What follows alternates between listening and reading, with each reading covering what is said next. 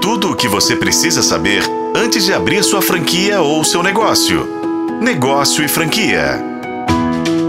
Todo negócio bom tem problema. É isso, é um fato e ninguém pode ir contra. No mundo das franquias não é diferente. Apesar de muita gente achar que o modelo de franquias traz o gênio da lâmpada e que ele vai realizar todos os seus desejos, a realidade não é tão linda e maravilhosa assim. Numa economia com tantos sobressaltos e incertezas, muitas pessoas acreditam que podem ter uma vida mais equilibrada e estável com o negócio próprio. Começar um novo negócio não é uma tarefa fácil e vai demandar tempo e, claro, muita atenção e uma força de vontade imensa para fazer aquilo que pensou funcionar direito e do jeito certo. Essa talvez seja o grande diferencial do setor de franquias. Quando você compra uma franquia, você está recebendo a experiência e os testes feitos na vida real pelo franqueador.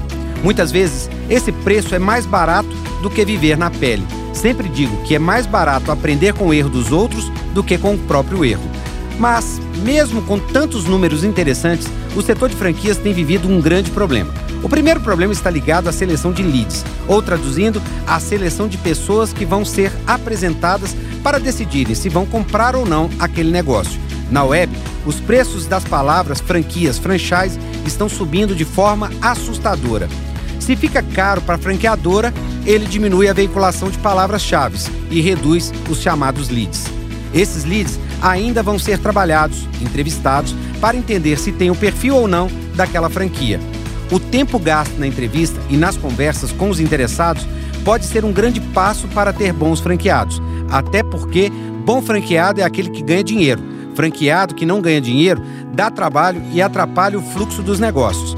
Mas voltando à história dos leads, se o preço de impulsionamento sobe, as franqueadoras diminuem os recursos e acabamos tendo menos gente chegando para saber sobre as franquias. Se menos pessoas chegam, as possibilidades de fechamento de negócios também diminuem.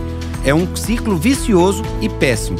Outro ponto importante é a maneira como algumas franqueadoras divulgam seus produtos. Esses dias eu recebi no Instagram um post. Uma franquia de Salvador postou a seguinte chamada para converter seus futuros franqueados. Quer um tempinho livre para ver filme com sua família? Abra a franquia Rei da Obra e garanta o maior retorno para o seu investimento e depois é só preparar a pipoca. Vamos lá? Primeiro, franquia não é um investimento. Se quer fazer um investimento, ligue para o seu gerente de banco. Segundo, quem tem um modelo de franquias ou um modelo próprio trabalha muito, diferente do empresário de novela.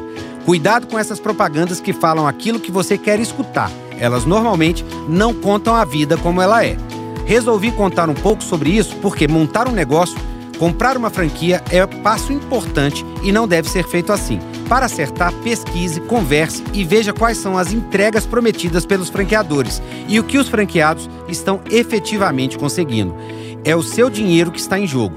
Não vá na onda de quem não conta a verdade do negócio. Estude e pesquise e leia. Ter dados do mercado é importante na hora de uma decisão como essa. Pergunte, não tenha medo de fazer perguntas sobre o negócio que está olhando. Quer saber mais? Corre lá no portal negociofranquia.com e fique por dentro. Como costumo dizer, segue a gente no arroba Negócio Franquia e se quiser falar comigo diretamente, segue no arroba Rodrigo M. Campelo. Para FM O Tempo, Rodrigo Campelo, da Negócio Franquia.